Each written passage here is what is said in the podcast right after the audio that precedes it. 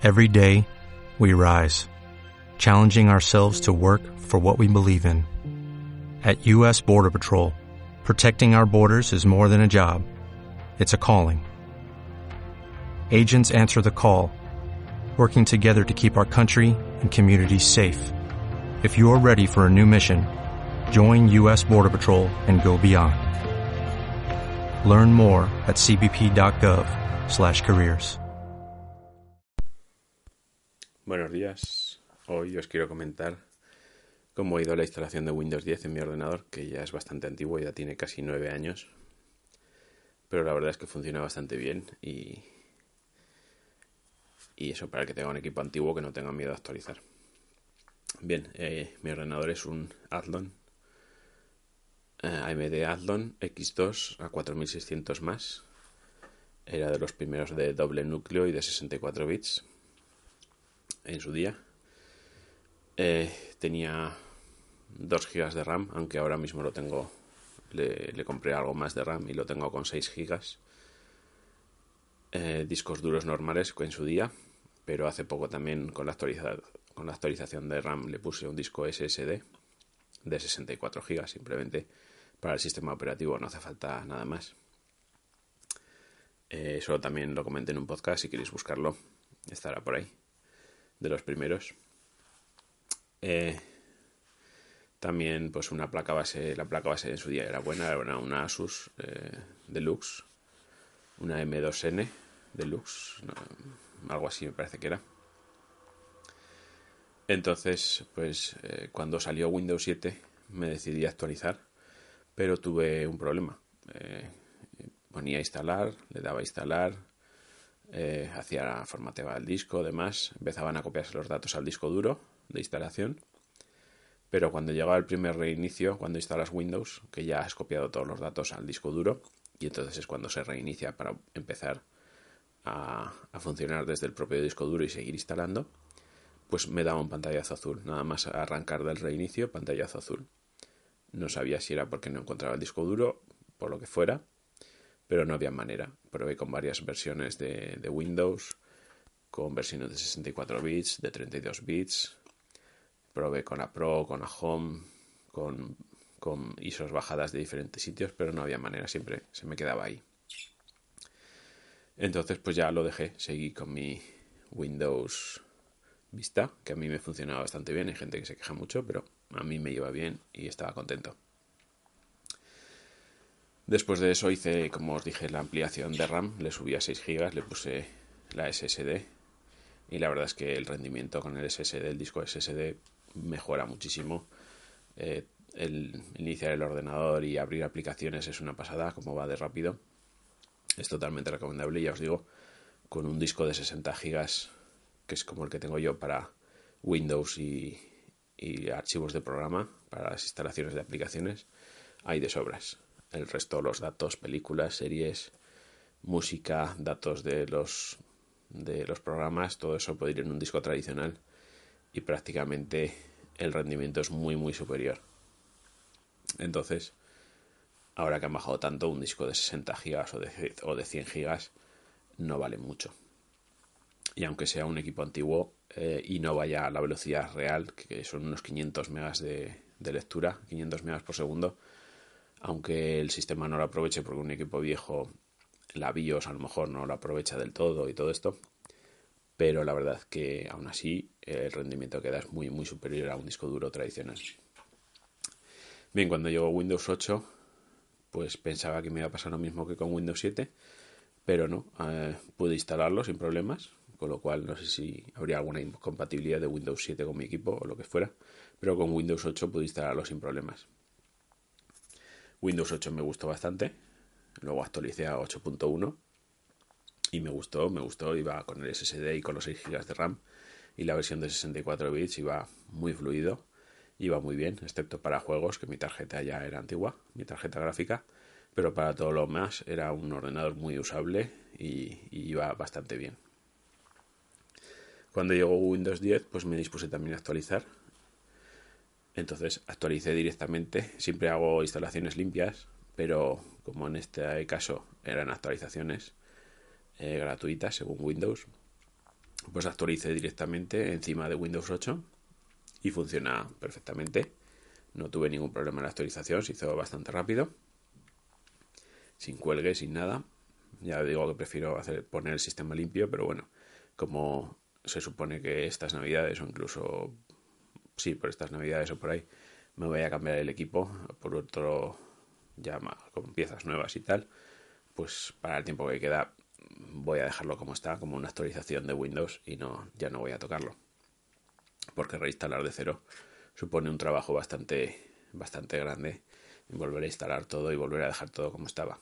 Entonces, la verdad es que la actualización para un equipo de 9 años, el sistema va bastante fluido, arranca muy bien, sobre todo porque tiene SSD. Ya os digo que si tenéis un equipo antiguo, por muy poco dinero que ahora valen los SSD, merece mucho la pena.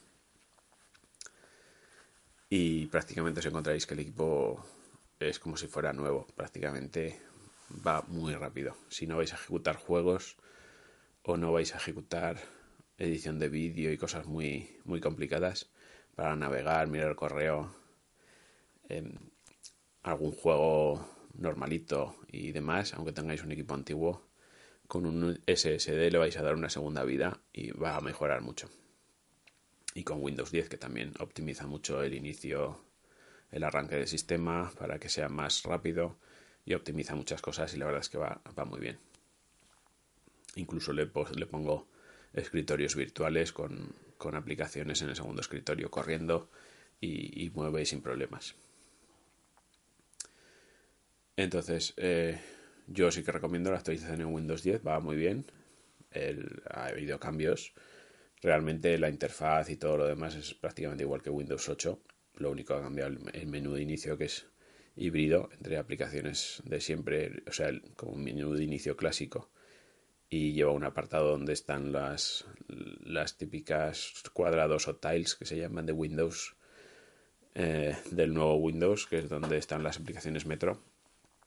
Y, también está muy bien el que puedas ejecutar las aplicaciones Metro en ventana y puedas redimensionarlas, porque con Windows 8 se ejecutaban solo la pantalla completa.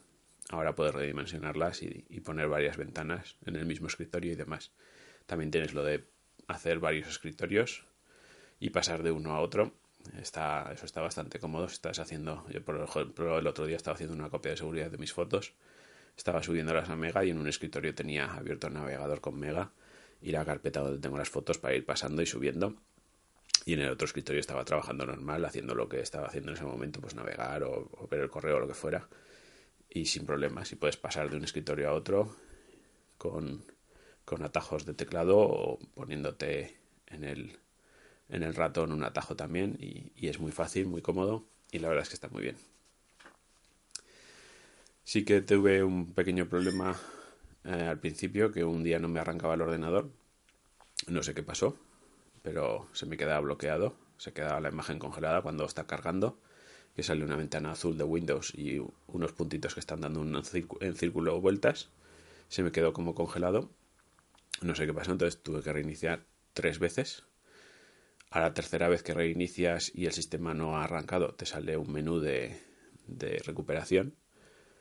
Entonces, a través de ese menú de recuperación, que creo que ninguna de las opciones me funcionó y no tenía ninguna copia de seguridad completa de arranque ni demás. O sea, sí que tengo copias de seguridad de mis datos, de fotos, de documentos y demás, pero no del sistema completo. Cosa que a partir de entonces os recomiendo que también hagáis una copia de seguridad de, del sistema completo para poder intentar arrancar si hay algún problema. Entonces, em, a través de los menús no conseguí hacer nada, pero volviendo a reiniciar y volviendo a reiniciar, no sé cuántas veces reinicié, 10, 12 veces, el propio sistema tiene una especie de reparación automática y a través de esos reinicios, al final, eh, por arte de magia, se volvió a arrancar normal y corriente y, empezó a funcionar otra vez. Y ya pues siguió funcionando sin problemas. Hasta hace unos días también, que también volví a tener otro fallo, que es que intentabas abrir el botón de inicio y la barra de tareas no contestaba, no, no hacía nada. Y salía un error como que no se ha podido abrir la barra de tareas y no sé qué y no sé cuántas. reinicié el sistema para intentar arreglarlo. Reiniciaba y no había manera. Entonces, lo que tuve que hacer, eh, aparte de reiniciar varias veces y, que no había manera, intenté buscar soluciones por internet, pero tampoco. Y al final eh, tenía una copia de todo el sistema para poder hacer una recuperación del sistema. Reinicié, inicié la recuperación del sistema. Ya os digo que para que os salga el menú para recuperación tenéis que reiniciar tres veces. Y, y al final pues pude recuperar el sistema con esa con esa copia, pero también me volvió a dar el fallo de que se había congelado, pero bueno, la misma lo mismo que la otra vez. Al final, después de varios reinicios y habiendo recuperado el sistema, con la copia que tenía, pues volvió a funcionar normalmente. No sé si será problemas, ese fallo de, que no puede abrir la barra de inicio ha dado a varios más porque es un fallo genérico que está por internet. Las soluciones que encontré por allí no me funcionaron pero al final con la recuperación del sistema volviendo a un punto de restauración anterior y después de varios reinicios pude, pude que volviera a funcionar normalmente.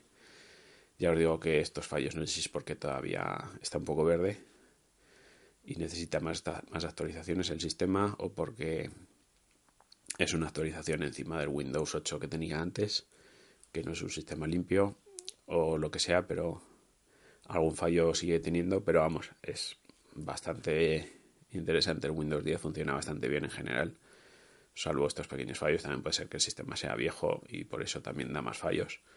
El hardware a lo mejor pues no es, no es totalmente compatible o lo que sea.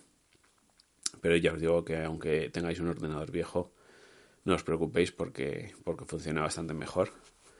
Está más optimizado y bastante mejor, funciona bastante mejor, así que podéis, podéis actualizar y ya veréis cómo, os va bastante mejor las nuevas características que tiene de varios escritorios y, y la optimización que tiene de la memoria y de todo. La verdad es que, que yo estoy bastante contento. Sobre todo para el, el tiempo que tiene el ordenador, que va a hacer nueve años. Y, y, funciona muy con esa actualización de RAM y, y del SSD que hice. Prácticamente funciona bastante bien. Así que eso es todo por hoy y un saludo y hasta el próximo podcast.